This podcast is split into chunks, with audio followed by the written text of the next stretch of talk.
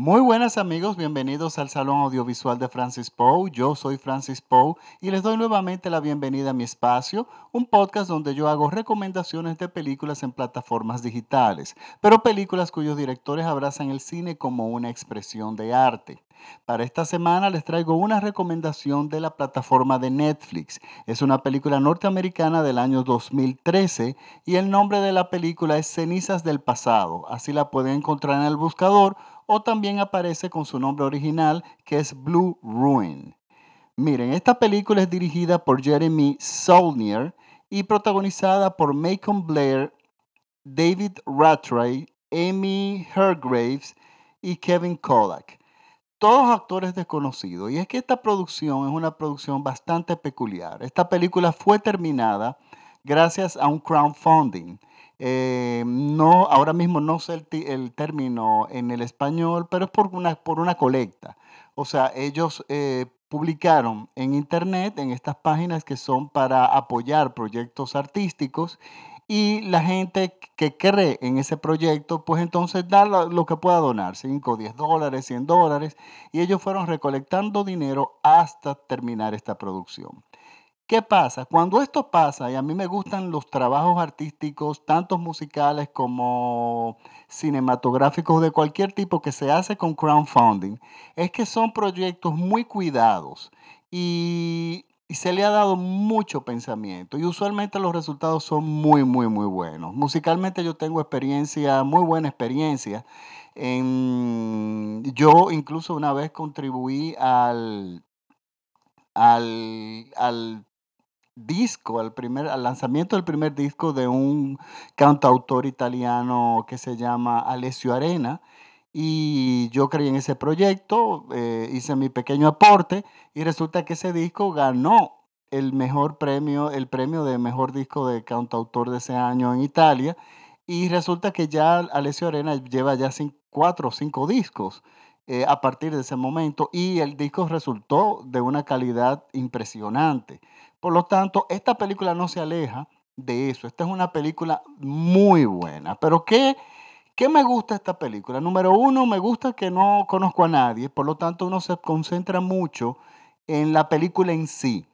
Todo funciona en, una en armonía y de una forma coral. Pero ¿qué pasa? Esta película es un thriller.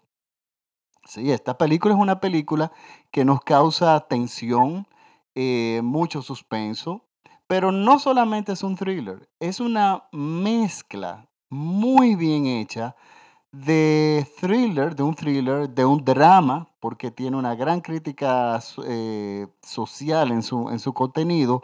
Y yo me atrevo a decir que también un western, una película de vaqueros. Y usted dirá, pero bueno, una película de vaqueros o en una película que se desarrolla en estos tiempos, en una zona, rural, pero es que es importantísimo en esta película el hecho de cómo el director mezcla estos tres elementos. Y ahí está, eh, eh, eh, esa es la base de los grandes artistas, como yo diría.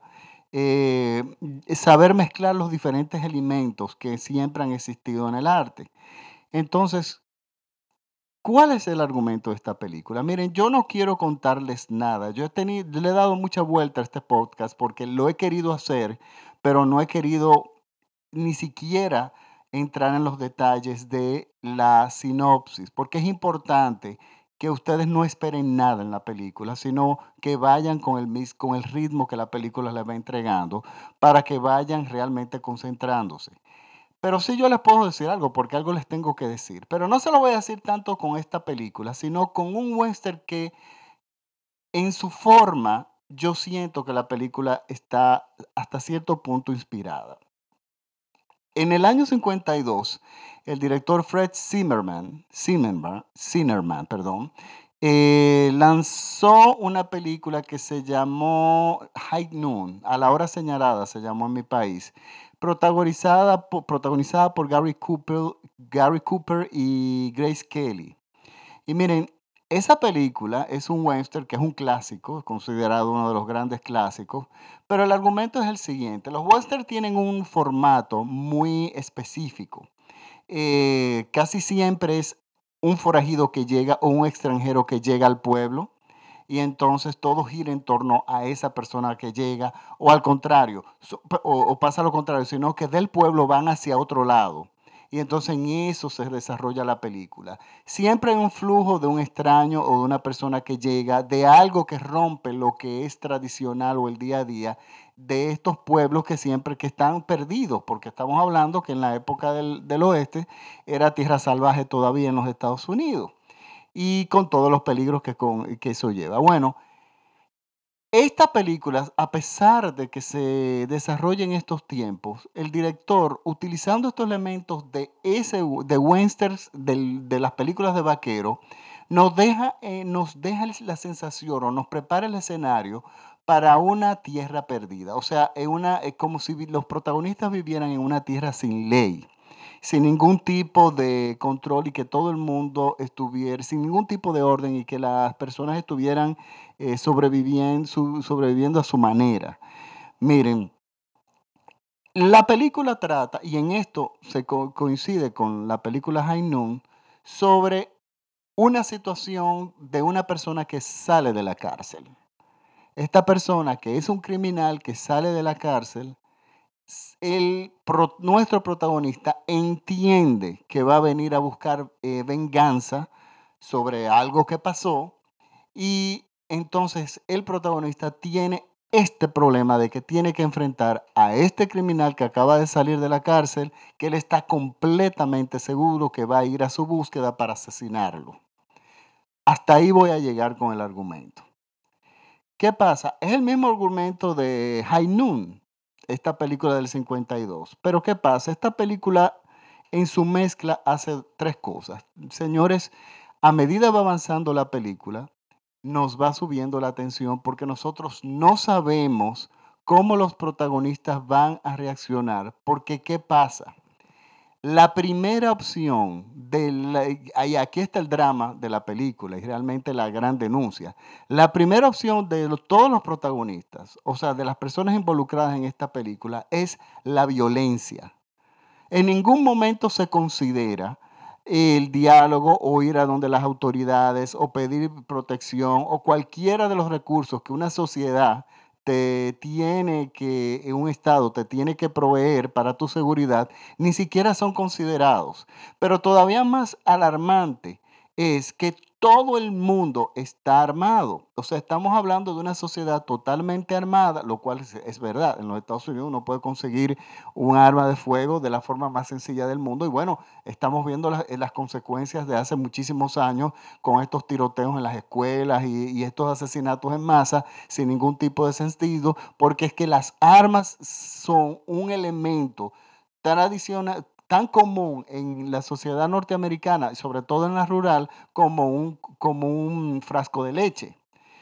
Es, es común, entonces tenemos a los protagonistas que no solamente están armados, sino que la violencia es la única eh, consideración ante todo, pero aparte de eso, le hacen culto al odio, o sea, al resentimiento, y esto es lo que mueve a los protagonistas.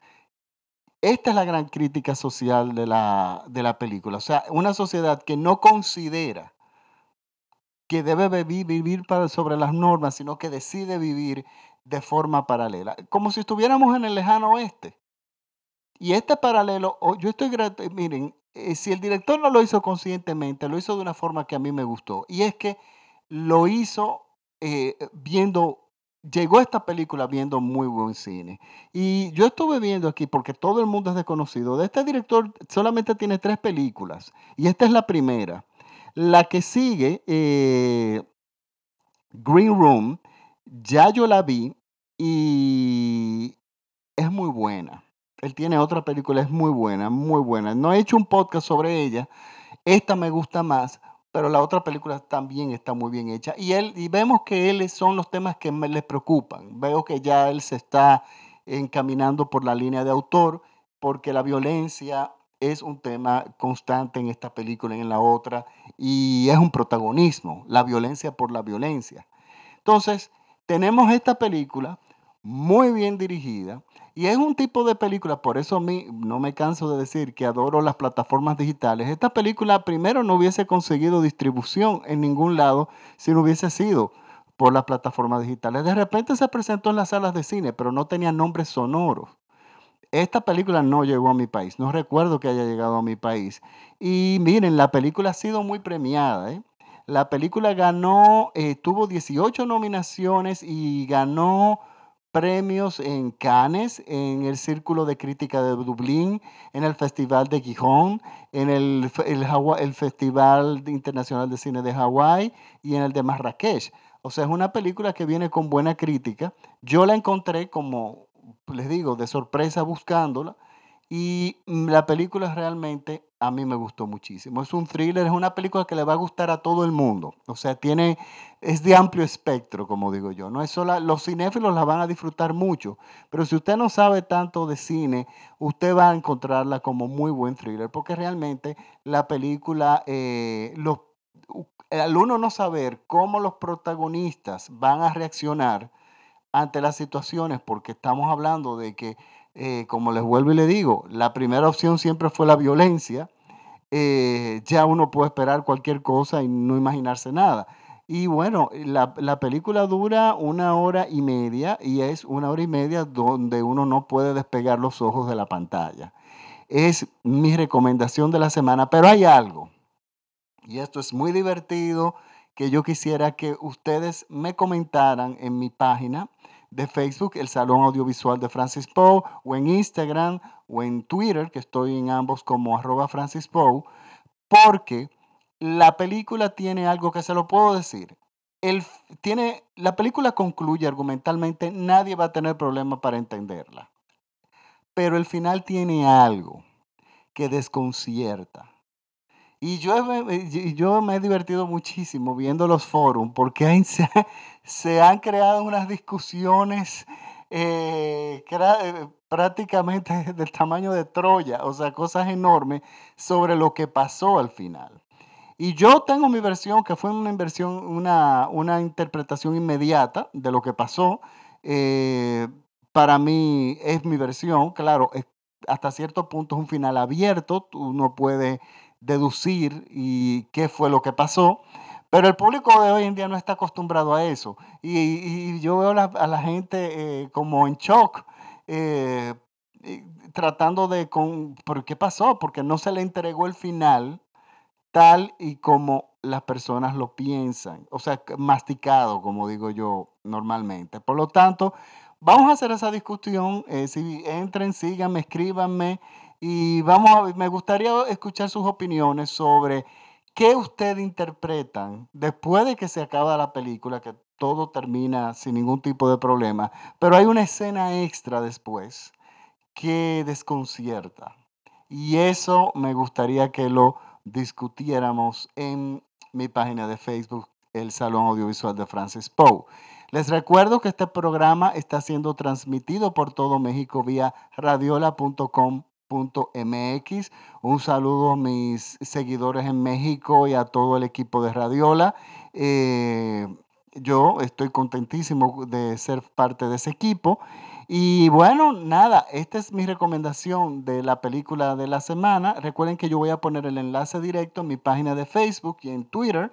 Eh, y recuerden que es una película que a cualquiera le va a gustar no es película, no tiene, la profundidad de la película no está en el argumento en sí, sino en la forma en que está hecha. Y tiene está hecha con mucha elegancia. A mí me encantó muchísimo. Pues bueno, Ahora sí me despido. Recuérdense que mis podcasts son gratuitos y los pueden escuchar en Spotify, en iTunes, en TuneIn, en SoundCloud, en prácticamente en todos lados. Solamente tienen que escribir en Google el Salón Audiovisual de Francis Poe y ahí podrán tener acceso a todos mis podcasts. Bueno, ahora sí me despido y hasta la próxima semana. Chao.